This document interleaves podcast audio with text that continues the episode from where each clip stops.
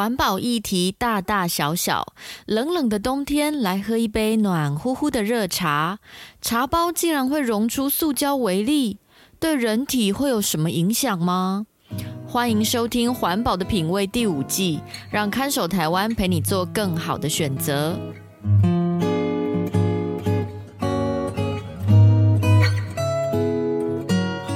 各位听众朋友，大家好，我是看守台湾的允嘉。环保的品味这个节目会介绍生活中遇见的各种环保问题，从买饮料到盖房子都有故事。收听节目，帮助您打造健康、无毒、低冲击的生活。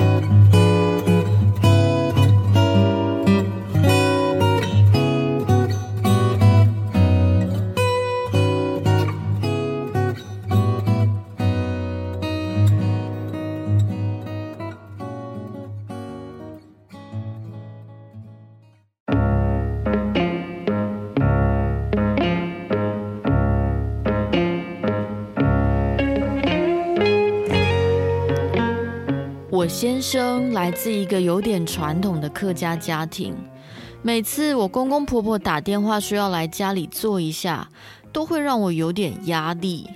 除了因为我不太会说客家话，沟通上有点困难之外，公公对晚辈的要求好像也很严格。记得有一次，公公和婆婆说要来看一下媳妇，我泡了一壶红茶招待他们。公公看到，竟然说：“木卡就种有安好的茶，做嘛个呢？生意哦，爱饮那种茶包泡会茶，真是的戆来哟！”我当场愣在那里，不知道公公的意思是什么。还好婆婆都会帮忙翻译。你爸是说啊，下次家里有好的茶叶，会记得拿过来给你们。这种茶包泡的茶品质比较差，没有家里种的好喝啦。那时候我才知道，原来公公的家族是经营茶园事业起家的。公公不但会品茶，甚至懂得自己烘焙茶叶。家族里也还有亲戚在经营茶园。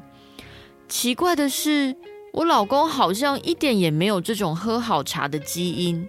他最常跟我讲到泡茶的品味，只会说：“嗯，我最喜欢那种便宜茶包泡的茶啦，又浓又涩。晚上看电视的时候来一杯，每次都一觉到天亮呢。”怎么差那么多啊？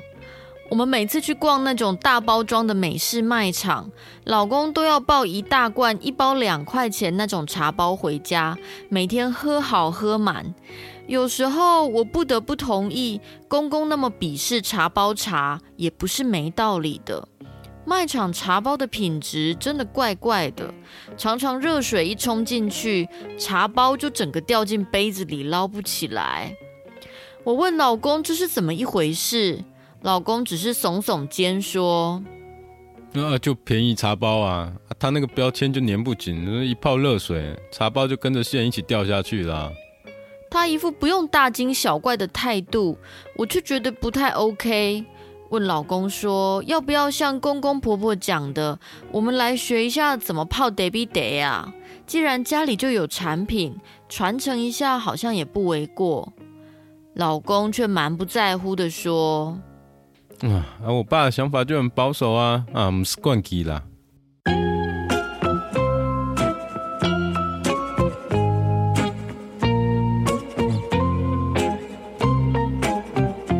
这个星期天下午，我躺在沙发上看电视。新闻里正好讲到茶包溶出微小塑胶粒的问题。传统茶包、三角立体茶包、纸质、粘质、不织布，还有这种塑胶材质，想喝茶丢进茶杯里，热水一冲，等个几秒钟，红茶、绿茶、乌龙茶就泡好了。但注意了，加拿大科学家研究发现，有部分的茶包经过热水冲泡之后，会释出数十亿颗的塑胶微粒。实验中所使用的两种材质 （PET 保特瓶材质和 PS 苯乙烯保丽龙材质）就有可能让我们喝下塑胶微粒的风险。门铃声突然响起来，原来是公公婆婆来突袭检查。呃，我是说，突然来拜访。我赶快把老公叫出来，小声问他说：“哎，怎么办啦？我们家现在都只有茶包，要泡什么饮料给你爸妈喝啊？”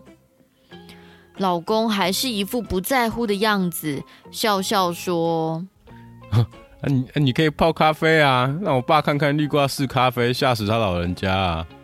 不要开玩笑好吗？这个公来，公公和婆婆一进门就搬进来一大箱茶叶，老公傻傻的问他们说：“爸，这么快带要得茶蜜了？还有没得泡茶？”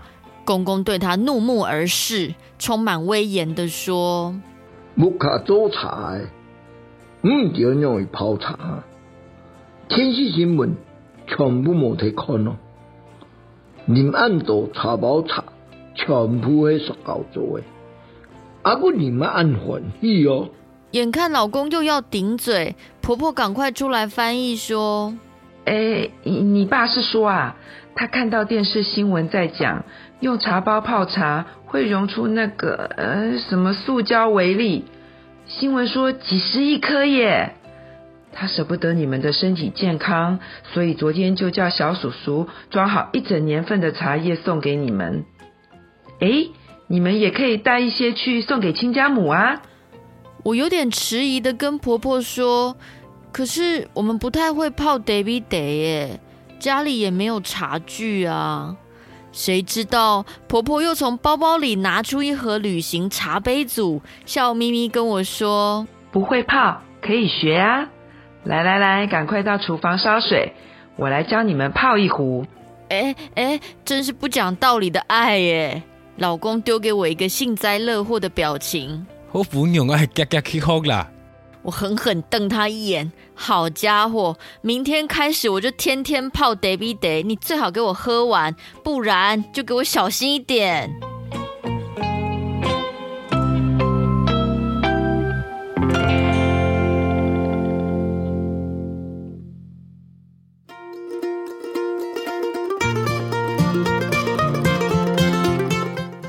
回到《环保的品味》第五季，我是看守台湾的允嘉。在二零一九年，加拿大麦基尔大学的研究团队发表了一篇期刊论文，内容说，根据他们的实验，塑胶材质的茶包冲泡时会释出上百亿颗微米级的塑胶微粒，还有数十亿颗纳米级的塑胶微粒，并且会随着茶饮被人类喝下肚。不知道大家对微米级跟奈米级这两个长度单位有没有概念？一根头发的直径大概是三十微米，而奈米又是微米的一千分之一，所以奈米级的塑胶微粒实在是非常非常小，我们的眼睛已经看不到了。科学家要用特殊的显微镜才能辨识这些颗粒。这篇论文出刊之后，就引起蛮大的关注，因为这个意思等于是有在喝茶包的人直接把塑胶颗粒吃进身体里，想起来的确是有一点惊悚啊！而且即使是没在喝茶包的人，也不是因此置身事外，很多手摇饮料店的茶饮也是用茶包冲泡，甚至滤挂式咖啡包也有不少是塑胶材质。要想完全避免把塑胶微粒喝进身体，好像已经是非常困难的事。不过，如果要仔细说的话，市面上卖的茶包其实不是全部都是塑胶做的。茶包的主要材质可以分为三种，分别是棉质、纸质和塑胶。而加拿大的那篇实验是选择了塑胶茶包来冲泡后，观察水中释出多少微粒。我们可能会认为便宜的茶包一定比较容易溶出塑胶微粒吧，但其实未必是这样哦。茶包的材质和价格高低好像没有直接相关，各种价位的茶包都有可能是塑胶质。此外，根据英国卫报在二零二二年的报道，科学家首次在人体的血液里检测到塑胶微粒，而且是近八成的受测者血液内。都有发现。这一则报道之所以让人担心，是因为如果塑胶微粒只是存在肠胃或消化道里，还可以透过粪便排出体外。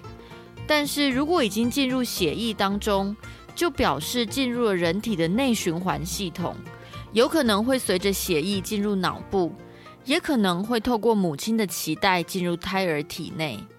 总而言之，这一则研究发现已经提示我们，你我的体内可能都带有一定数量的塑胶微粒，透过呼吸空气、喝水、喝茶、吃东西造成的生物累积进到我们身体里。减少使用塑胶的确有可能减少身体摄入的塑胶微粒数量，不过恐怕还是很难避免接触到已经散布在所有环境当中的塑胶颗粒。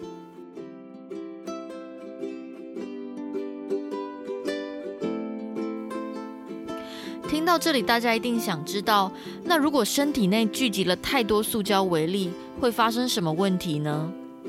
这就是整件事最让人焦虑的地方。因为研究人员到目前为止只证明了我们吃的食物和人类身体内都有大量塑胶微粒，却还没有任何研究能比较完整的说明塑胶微粒可能引发哪些健康风险。目前的动物实验确实认为老鼠体内的塑胶微粒会引起病变或发炎反应，但是对人体的影响还需要等待更多毒理学实验的结果。可以想象，等到科学家真的发表塑胶微粒对人体有什么健康风险的时候，我们大家的体内都已经充满塑胶微粒了。关于泡茶包喝进肚子的塑胶微粒，科学家也只能建议大家不要用刚煮开的水冲泡茶包，也不要把茶包浸泡在热水里太久，或是反复冲泡同一个茶包。这虽然是一个微弱的建议。但是在具体保护我们健康的方针出来之前，尽量减少自己直接吃进身体的塑胶颗粒数量，我想应该还是有一些意义的。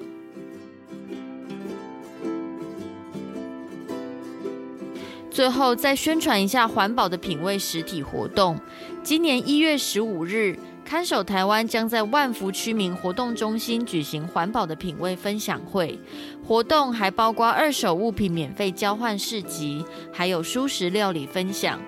大家可以带着自己的二手物到现场交换，也可以线上参加我们的环保生活经验分享活动。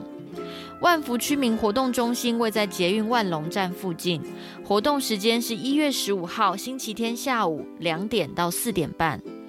如果对这个活动有兴趣，可以点开资讯栏里的链接，看看详细说明哦。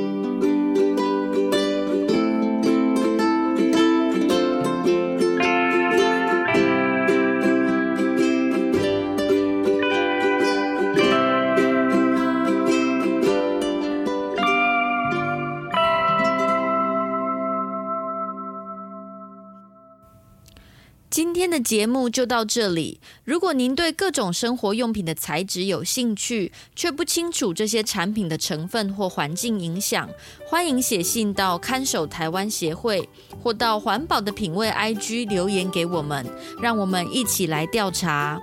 看守台湾是一个关心环境的公民团体。如果您愿意一起守护台湾环境，也欢迎到看守台湾的网页了解我们在做的事。这里是环保的品味，我们下次再见喽。